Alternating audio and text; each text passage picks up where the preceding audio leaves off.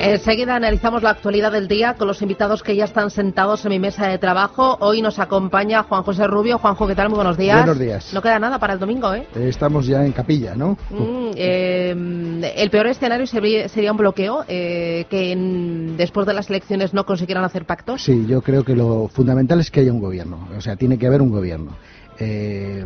unos preferirían un gobierno progresista, otros más conservador, pero que haya un gobierno que de alguna manera eh, establezca las pautas de lo que es la política económica de este país, porque no podemos seguir viviendo la incertidumbre. Gonzalo Atela, Atela, ¿qué tal? Muy buenos días. ¿Qué tal? Buenos días. Ahí va a ser muy importante la participación y parece que tiene pinta de que muchos vamos a ir a votar, ¿no? Eh... Pues sí, eso espero y además espero efectivamente que como en otras partes de Europa, sobre todo en Europa pues, del Norte, en Holanda, en Suecia, en todos estos países, eh, eh los son, son parlamentos fraccionados y se ponen de acuerdo para formar gobiernos fuertes. ¿Por qué no nosotros?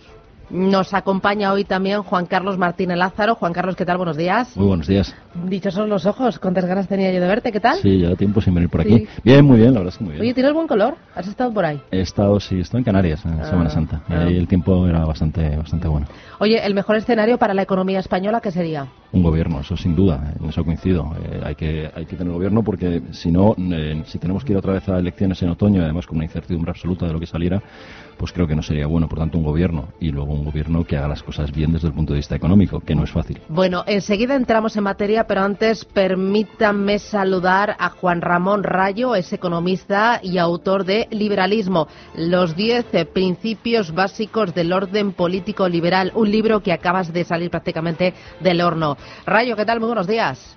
¿Qué tal? Buenos días. Eh, Rayo acaba de publicar su último libro, Liberalismo, los diez principios básicos del orden político liberal. ¿Por qué ahora y qué es lo que aportas de nuevo, Rayo?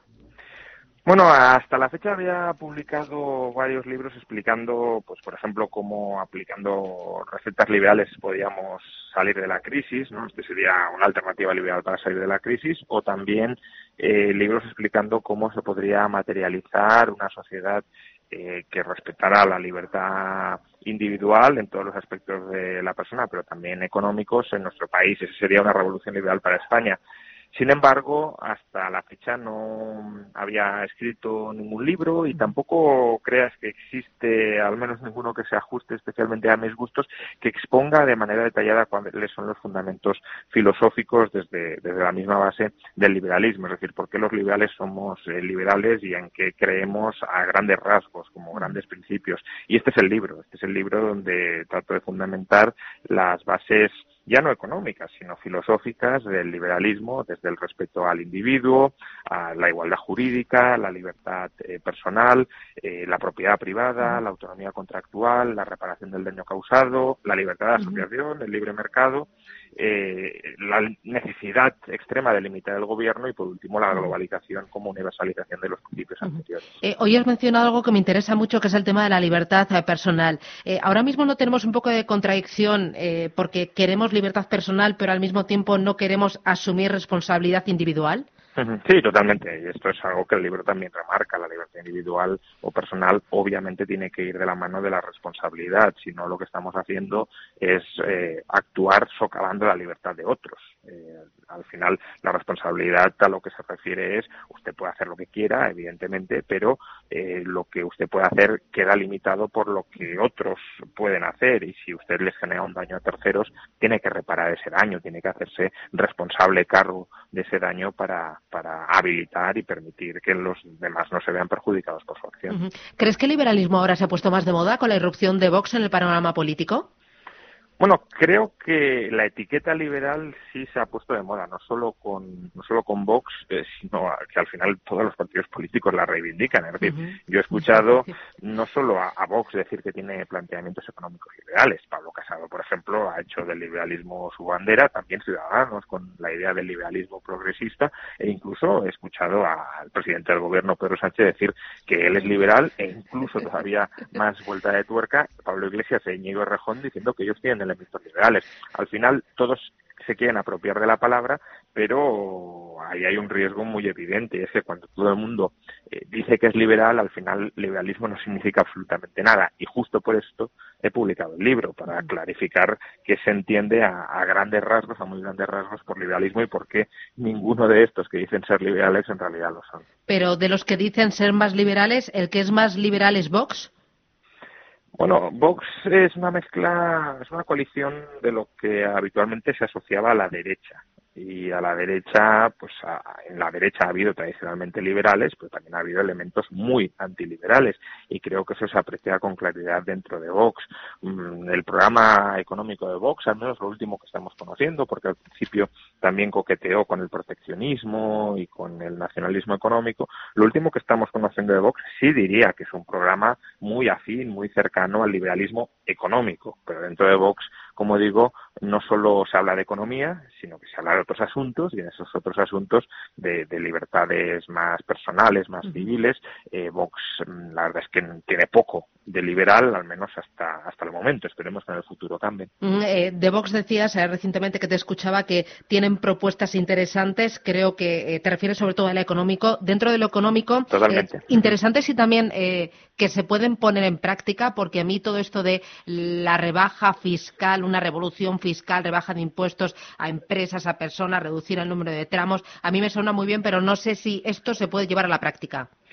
Yo era y sigo siendo en una medida escéptico eh, con esto, eh, porque evidentemente yo siempre lo he dicho, yo soy un firme defensor de bajar todos los impuestos, todo lo que se pueda, pero para mantener la viabilidad financiera de España es necesario no solo bajar impuestos, sino recortar el gasto, sino lo que hace es bajar impuestos con cargo al déficit.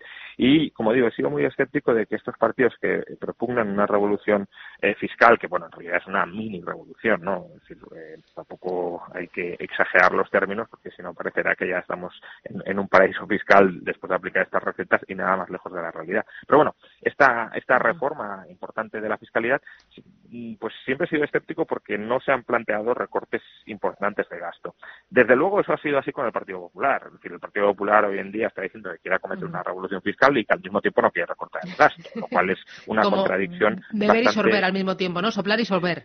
Efectivamente, es una contradicción bastante evidente. Eh, sin embargo, en el caso de, Vox hay que reconocer que ellos sí que han empezado a, hablar, a reconocer que su reforma fiscal requerirá de un recorte de gasto que incluso han cesado en 24.000 millones de euros. A mí las dudas que de momento guardo es que no han especificado con claridad dónde piensan recortar 24.000 millones de euros. No creo que sea imposible, de hecho es relativamente factible hacerlo sin perjuicio de lo que algunos llaman el estado de bienestar, pero claro, déjame ver en qué partidas concretas quiere recortar, porque hablar de cerrar televisiones públicas, que está muy bien, eh, o de eh, acabar con las subvenciones a partidos políticos, que está muy bien, pero con eso no llegamos ni de lejos a 24.000 millones. Mm, ¿Te han tirado los trastos desde Vox?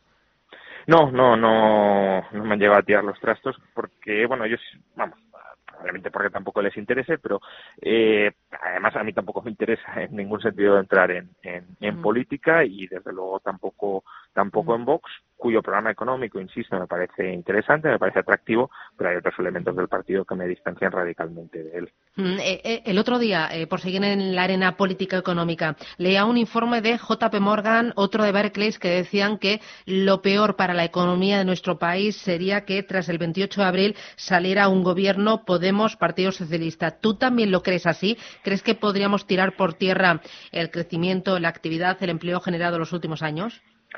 Bueno, eh, está claro que esa es la peor eh, combinación posible desde un punto de vista económico. Eh, de eso creo que no cabe duda y solo pues los, los fanatizados por alguna de estas formaciones políticas lo, lo negarán. Ahora, también hay que, hay que decir que tal como se está configurando aparentemente en las encuestas el panorama político, creo que los riesgos económicos o el riesgo de una involución económica que existe eh, es ahora marcadamente inferior del que había en 2015 o 2016, básicamente porque Podemos no va a ser una fuerza, al menos según las encuestas, con mucho poder eh, parlamentario. Es verdad que puede ser decisivo a la hora de conformar gobierno, pero eh, a la hora de la verdad si, por ejemplo, el Partido Socialista suma con Ciudadanos, no para formar gobierno, porque ahí Ciudadanos ya se ha atado las manos, pero sí, por ejemplo, para aprobar unos presupuestos, eh, de facto Podemos no tendrá ningún ningún poder relevante. Con lo cual sí, iremos hacia una economía más estatalizada, con impuestos más altos, con gasto público más alto, que es al final el modelo eh, político que defiende el Partido Socialista, que ha defendido siempre, pero desde luego no tendremos una, un riesgo de involución hacia un régimen bolivariano, que es el que, el que desde luego cabía temer que en 2015 y 2016 sucediera con un Podemos fuerte. Estupendo. Eh, Juan Ramón Rayo, me tiraría hablando contigo buena parte de la mañana, pero ya sabes que el tiempo en la radio es limitado. Oye, cuídate, mil gracias y enhorabuena por esta nueva publicación. A seguir. Gracias. Muchas gracias, Susana. Adiós, Rayo, chao.